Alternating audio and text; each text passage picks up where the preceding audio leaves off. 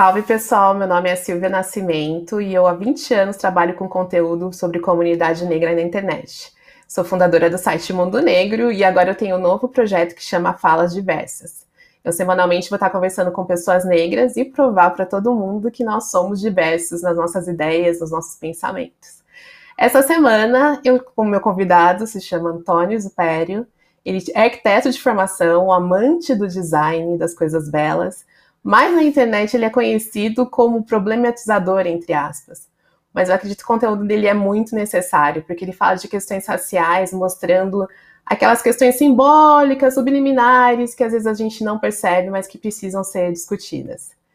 Isupério, eu agradeço demais o seu tempo, a, na sua agenda corridinha, que eu sei que você mora nos Estados Unidos, a gente tem toda uma questão de fuso horário, mas eu queria muito que as pessoas conhecessem, além do seu lado de influenciador ou desfluenciador, como você se define na internet, é, como você lida com essas questões raciais, mas também como é que você se posiciona como um homem negro no mundo, né? Apreciador das coisas bonitas, uh, mas também sem esquecer das problemáticas de ser uma pessoa negra no mundo. Seja muito bem-vindo e mais uma vez obrigada pelo seu tempo. Você mora fora do Brasil, né? Eu queria saber brevemente dessa sua experiência internacional e também que você me falasse o que tem de melhor e pior em ser um homem preto latino-americano fora do, do seu território. Oi, pessoal. Prazer estar falando aqui com você, Silvia. Então, é, a gente está falando de uma diáspora da diáspora, né? Então a nossa situação e a nossa configuração fora do país, principalmente sendo uma pessoa negra, né? Mesmo sendo de pele clara, é realmente diferente do que a condição das pessoas que são não brancas ou que são teoricamente brancas no Brasil. A gente tem uma condição aqui que, inclusive, é uma característica que a luta do movimento latino-americano vem nos últimos anos tentando, Silvia, que é categorizar e criar a categoria dos afro-latinos, que até foi popularmente está sendo mais popular falado pela Cardi B, que é, acredito que seja a primeira grande pessoa do mainstream que tem falado sobre isso, porque quando a gente vai fazer o check, essa categoria não existe. Ou você é latino ou você é afro. Então isso é realmente um, um requerimento do movimento negro latino-americano que essa categoria existe para que a gente possa ser contabilizado e para que políticas públicas sejam feitas para a nossa categoria. Então, até então, a gente realmente é invisível. Não, com certeza. E assim, a questão de, da raça e da origem, né, é uma discussão muito contemporânea mesmo, né? E, e você chegou em algum momento que você não foi visto como homem negro, porque dependendo do país que você tá, isso é perceptível right away mesmo, de cara, né? Mas tem alguns lugares que as pessoas ficam como assim, negro, né? Se você já passou por alguma situação que você realmente teve a sua, a, a sua origem mesmo questionada, né? A sua raça questionada. Eu acredito que as pessoas, o debate racial aqui nos Estados Unidos, ele também é superficial. Obviamente, quando a gente está falando de bolhas, os movimentos, que é a bolha que a gente vive, né, Silvia, existe realmente um aprofundamento mas na grande maioria, principalmente no ambiente que eu circulo, que é completamente embranquecido, mesmo aqui, né, onde o racismo é bem inferior ao do Brasil, é muito importante a gente falar, eu sei que você sabe Sim. disso, você está careca de saber, mas a gente sabe que isso é uma notícia que é muito nova para muitas pessoas, né? Inclusive a Anistia Internacional fala que a gente está 20 anos de diferença do Brasil por todos os números, a gente só tem 3% de negros aqui nos Estados Unidos, a gente tem 1% de negros, desculpa, 13, falei errado. A gente tem é, 3% de negros em exposição de poder, o contrário do Brasil, que a gente tem 56 e somente 1. Então existe aí né, uma diferença muito grande. Mas mesmo assim, em todos os ambientes completamente embranquecidos que a gente que permeia, Silvia, não existe a consciência racial, porque a branquitude ela se vê como universal, né? É, na verdade, os brancos se consideram americanos e chamam os, os negros de afro-americanos, né? Então a gente denomina o diferente, eles não são considerados de forma hegemônica como parte da América. Nós que somos latinos ainda, a gente tá. Sim! E as redes sociais elas ajudam muito nisso, assim, né? Inclusive era uma coisa que eu também queria falar a respeito do seu perfil, que eu acho um perfil muito reflexivo, né? às vezes a gente tem, né, fala que o mundo negro tem uma linha editorial, mas eu acho que a linha editorial que você faz é aquela que não é fazer, não discutir sobre o racismo que vai fazer ele desaparecer. A gente precisa falar sobre coisas que pessoas da minha geração achavam que fazia parte do, da sociedade, né? Eles naturalizavam violências e você acaba tendo uma visão muito apurada dessas violências subliminares que existem com a comunidade negra. E eu imagino que você deva receber muitas coisas, né? Gente querendo que você denuncie, olha isso, olha isso, olha isso. Como é que você lida mentalmente com isso, assim? Isso já chegou a se afetar no sentido de deixar com ansiedade, com depressão? Como que você consegue realmente dar essa atenção que as pessoas demandam de você, mas sem enlouquecer? Essa é uma pergunta muito profunda e primeiro eu quero agradecer os seus elogios, Silvia, porque você sabe não é de agora, você é uma referência para mim. O seu trabalho, inclusive, é, foi importante na minha formação. Tem só Obrigada. nove anos que eu me considero negro, não porque as pessoas não achavam que eu fosse negro, mas porque eu sou de Goiás, um território muito violento hum. para nós. Inclusive, a porcentagem de negros em Goiás é muito menor, e isso por sequência do violen da violência subsequente né, que teve no, no nosso estado, onde as casas de reprodução de escravos. Então, depois de toda essa configuração de extrema violência, que eles falam que até a estimativa de de vida dos nossos ancestrais eram em torno de 20 anos, que é um absurdo. Eu cresci numa família de retintos dos dois lados, mas eu sou a pessoa branca da família. Então eu fui tratado, sociabilizado dentro da minha família que não tinha consciência racial. Obviamente que a gente tinha nas outras escalas da árvore genealógica, mas isso se perdeu com o capitalismo e com a modernidade. Então, a minha família me tratava como branco. Então, eles faziam até uma piada. Não sei se você lembra, Silvia, que tinha o João Paulo e tinha o Daniel. Sim. Um cantor de música sertaneja. Lembro. Então, inclusive, meu pai me chamava, eu e meu irmão, de João Paulo Daniel, porque meu irmão é retinto, meu irmão tem a pele mais escura que você e eu sou o branco da família. Então, para me reconquistar essa perda da identidade, toda essa violência que eu tive, foi uhum. realmente na, na, no período pós-universidade, quando eu me envolvi com os movimentos sociais. Então, por isso que eu sempre vou defender a, os movimentos sociais, porque são eles que re, resgatam a nossa humanidade dentro desse circuito de violência que a gente teve, né? E eu acabei descobrindo também depois do envolvimento dos movimentos sociais, porque a gente sabe que existe uma pigmentocracia no Brasil, e eu estou falando de um lugar de muito mais acesso, então eu não tenho nenhuma fragilidade quando as pessoas querem problematizar as minhas falas e me chamam de branco, porque essa fragilidade da branquitude realmente eu não carrego, né? Eu sou filho de pessoas de ancestrais que tiveram uma luta muito maior. Mas voltando à sua questão, depois de que eu passei por esse processo que é muito dolorido do reconhecimento, e eu falo para você que eu saí do armário da negritude foi muito mais violento do que do armário da LGBTfobia. Eu falo isso para as pessoas, elas ficam é, surpresas, mas para mim realmente me reconstruir dentro de toda a ancestralidade, reconhecer todos os valores que a minha família sempre teve e que foram apagados, inclusive para os meus parentes diretos, que são meus pais, isso foi um processo muito violento. Então, como eu já passei por esse processo violento, problematizar e analisar tudo isso, Silvia, para mim não é uma dor, porque a dor para mim é eu chegar nesse espaço de acesso que eu tive, que muitos dos nossos irmãos, inclusive irmãos de sangue mesmo que eu tenho da minha família, uhum. mas os irmãos como comunidade negra não tiveram. Então eu decidi que eu não iria me calar nunca mais. Então eu ficaria realmente muito mal da saúde mental se eu não pudesse problematizar e falar sobre isso e respeitar que eu sou o sonho dos meus ancestrais que tiveram que morrer para eu estar no lugar que eu estou, de acesso à educação, de acesso aos pequenos espaços de poder que eu já consegui participar. Então eu não vou calar. Eu acho isso super importante, esse reconhecimento de que estamos num momento complicado, mas já foi muito pior. E principalmente a gente celebrar a nossa, a nossa liberdade, né? Então, eu vejo seu conteúdo muito descolonizado e eu acho que é isso, né? Da gente entender que é livre, né? E usufruir disso no máximo que a gente puder, né? Para causar impacto nas novas gerações. Você falou da sua faculdade, você tem uma formação em arquitetura?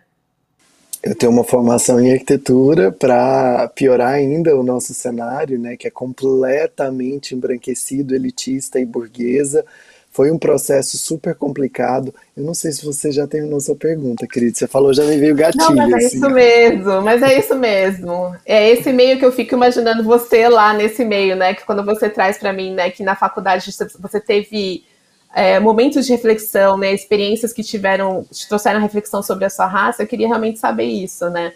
Você escolheu um curso que é um curso dito como elitista mesmo, né? O curso de arquitetura é um desses cursos clássicos mesmo, né? Que a branquitude também gosta de falar que tem pessoas arquitetas na família, né? E eu acho que a gente tem uma contribuição do Egito aí que mostra que a arquitetura vem dos nossos, eles queiram aceitar ou não, né?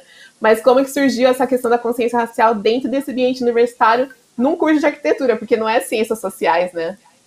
E, e, também, como você fala aí dos arquitetos egípcios, né? Você também puxou outro gatilho que o Fanon fala que tudo que a gente vê à nossa volta, ele é parte também apropriação. Então não é tudo dos brancos, né?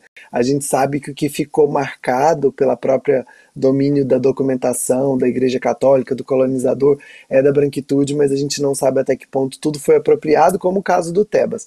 Mas a, o arquiteto, arquiteto Tebas, gente, para quem não está familiarizado, que é o, foi o arquiteto que projetou a Igreja da Sé, um dos primeiros registros que a gente tem de arquitetos negros no Brasil foi completamente apagado. Então, um ambiente extremamente violento, e eu falo com muita tranquilidade, eu acho importante falar aqui, principalmente com você, Silvia, que eu entrei na faculdade contra as cotas e não me reconhecendo como uma pessoa negra. Então, esse é Sério? é resultado. Esse é resultado do processo da violência que a gente tem no Brasil, que deseduca né, e retira a nossa construção de humanidade. Então, eu acho super importante falar sobre isso, porque principalmente da nossa página que vem dessa problematização, então, para poder me colocar nesse lugar de quem não tinha completamente consciência nenhuma. Então, é desse lugar que a gente está falando, e por isso que o acesso à educação, mesmo a gente sabendo, né, Silvia, que também a, a universidade, como a gente tem hoje, ela é um projeto colonizador, mas a gente sabe da importância para o nosso projeto de abolição mesmo para que a gente reconheça que a educação não é adequada como deveria, como o curso de arquitetura ele não é adequado. Eu passei o curso inteiro com referências eurocentradas e que a gente nunca teve nenhuma citação pelas nossas ancestralidades, pela parte toda de desenho, de arquitetura e de referência que hoje a gente já sabe que tem da arquitetura da, da África, né, que é um continente aí muito completo, que basicamente tudo que a gente tem que foi formado na Europa posteriormente foi baseado nas referências africanas. Então é desse lugar de violência que eu falo. Sim, sim. E quando eu penso na arquitetura, né, as pessoas que eu conheço que são, tenho duas pessoas arquitetas no meu ciclo pessoal, assim, próximo a mim, são pessoas admiradoras da beleza, né, das formas, das cores, né? Como foi essa construção para você mesmo, assim? Porque de você ver as coisas acharem bonito dentro desse ambiente que você fala que você vive, né? Você conseguiu ver a poesia em algumas coisas. Isso é uma coisa que veio da sua criação, é uma coisa que surgiu de você, né? Na sua personalidade, de onde veio essa questão de ver o mundo dessa forma estética, né? De design, que fez você querer ter uma formação em arquitetura? Eu sempre tive muita conexão muito grande com a arte. Eu até fui crítico de arte durante oito anos. Na época que as pessoas tinham blog, a gente tinha uma página. Mas isso eu acredito que vem do pequeno acesso que eu tive numa cidade de interior. Eu sou de uma cidade de 20 mil habitantes, muito provinciana, no interior de Goiás, que não tinha asfalto quando eu era pequeno. Então era uma realidade muito diferente, né? Nós, principalmente nós, periféricos, negros periféricos, eu comecei a trabalhar com sete anos de idade com meu pai, com nove anos eu já dirigia carro e moto, então é uma realidade muito diferente do que a gente tem das, das, da capital, né, dos centros metropolitanos.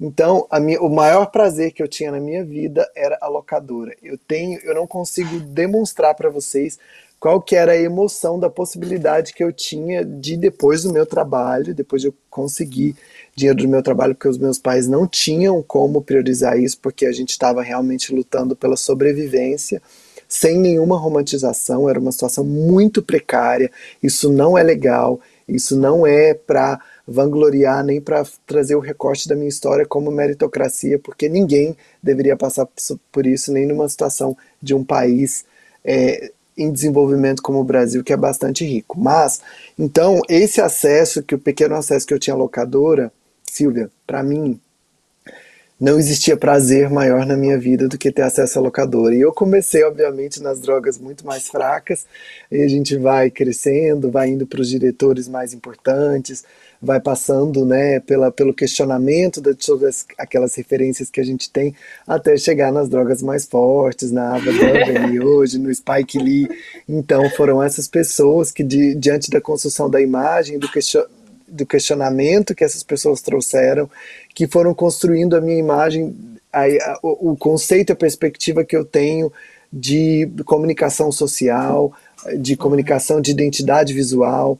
Então foram isso realmente que foram construindo tudo. Foram essas referências que eu tive, que também depois acabaram passando para a música, acabaram passando por outras artes aplicadas. Que legal. Eu fui fornecedora, eu trabalhei em locadora durante muito tempo. um dos meus primeiros empregos foi em locadora e eu adorava ficar lá durante a semana que não tinha movimento, ficar assistindo os filmes, depois recomendar. Eu acho que o filme é muito é um acesso que a gente tem uma beleza de outros lugares assim, né? Mas eu queria fazer uma última pergunta que vai ser duas meio que dentro de uma, assim, né? A gente tem visto, a gente até tem conversado diretamente aí você, casos de pessoas negras que têm acesso a lugares ditos de luxo, de prestígio e sofrendo racismo nesses espaços, né? Sempre que no mundo negro a gente fala, a pessoa teve um problema em certo restaurante, em certa loja, tem uma linha que fala, ah, mas ele nem tinha que estar tá lá, a gente não tem que, que ir para esses lugares que nós não somos bem-vindos, né? Eu queria que você falasse o que, que você acha sobre isso e emendando sobre a questão de ser bem sucedido, o que, que é ser uma pessoa de sucesso para você? Duas perguntas muito profundas, muito obrigado. Primeiro, eu também acredito nessa visão decolonial que a gente às vezes compartilha, que é a gente tem que realmente ocupar todos os espaços, porque só assim que a gente vai conseguir quebrar essa estrutura que a gente tem. É muito importante que a gente tenha veículos como o seu para que a gente possa se aquilombar e fortalecer, mas é muito importante que a gente se veja em todos os lugares. Tem uma uhum. influenciadora que eu amo, que também fez parte da minha construção, que é a Nathalie Neri, e ela fala, né, uhum. né, que a gente não vai poder problematizar o uso das maquiagens enquanto a gente não tiver em todas as propagandas. Então, primeiro a gente precisa se ver em todos os lugares, né, a gente tem que se ver na revista, a gente tem que se ver na TV, a gente tem que se ver em todos os espaços para depois que a gente possa realmente começar a problematizar e a questionar esses espaços, porque enquanto a gente não tiver, enquanto uma mulher negra no Acre não entender a importância disso, a gente não consegue diluir o debate e emancipar os nossos que estão numa posição de maior vulnerabilidade. A segunda pergunta, só me dá um gancho, que eu vou viajando e esqueço. é sobre a noção de ah. sucesso ah. mesmo, né? Que você vive numa, num, num, país, né? Que a comunidade negra é vista como às vezes até superior à nossa pelas coisas que eles alcançaram, né? E tem um ponto de vista de que eles seriam mais bem-sucedidos, mas aqui no Brasil a gente tem a nossa questão de resistência, né? Que quantitativamente nós somos a maior parte da população, né? Então a gente fica, o que é bem-sucedido? O que é sucesso, né? Mas na sua visão particular, assim, de mundo, para você, a pessoa que é bem-sucedida, ela tem que ter quais características que às vezes nem sempre passa pela questão financeira, né? É verdade. Uma característica que eu vejo nas pessoas bem-sucedidas que estão na minha volta, que eu admiro, é a generosidade. Acredito que essa característica da abundância, né, que vem também da nossa ancestralidade, da nossa filosofia, porque quem enviou, quem inventou a escassez foi a branquitude. Essa fala é de uma ativista originária maravilhosa que chama Jenny Nunes. Então essa estrutura da escassez, né, e sempre da, do um, né, que é uma religião que pode ser permitida, é uma raça que pode ser valorizada, é uma ideia de estética, né? Essa cultura da escassez realmente vem da, da branquitude. Então eu acredito muito na generosidade e para o nosso povo, eu acredito que realmente a gente ter pessoas que possam nos formar a, a opinião, Silvia, porque a gente era muito carente de referências, né? Nós perdemos toda a nossa identidade. Agora eu tô, geralmente a gente fala no âmbito coletivo, mas agora eu estou falando no meu âmbito pessoal. Eu tinha muito poucas é, referências, mesmo a gente sendo adornado pela cultura africana, de ancestralidade pelas minhas tias, pelo samba, pelo meu pai, pelos meus avós, por todas as pessoas que estão é, ligados diretamente com a gente, mas a gente sabe que era de uma forma muito superficial. Então, eu acredito que o, a gente ter pessoas, hoje eu abri meu Instagram e ver pessoas que, que, tão, que têm letramento, que estão em posições minimamente de poder, porque a gente sabe que a favela ainda não venceu, que isso não é verdade, é muito esperançoso e esperançar no verbo do Paulo Freire, que é o que eu acredito. Sim, essa questão de sucesso eu também acho, né? De você se sentir tão pleno que você transborda, né? E você quer trazer os outros consigo, né? E você é muito generoso, Pera. Agradeço muito a nossa conversa. Vai ser a primeira de muitas. Você é realmente um querido. Você é um transformador, um questionador, e a gente precisa de pessoas como você. É, agradeço a sua doação de tempo da sua agenda, que eu sei que é loucura. você faz muita coisa. E até uma próxima conversa. Tudo de bom para você e obrigada por participar. Muito obrigado, querida. Conta sempre comigo. Obrigada.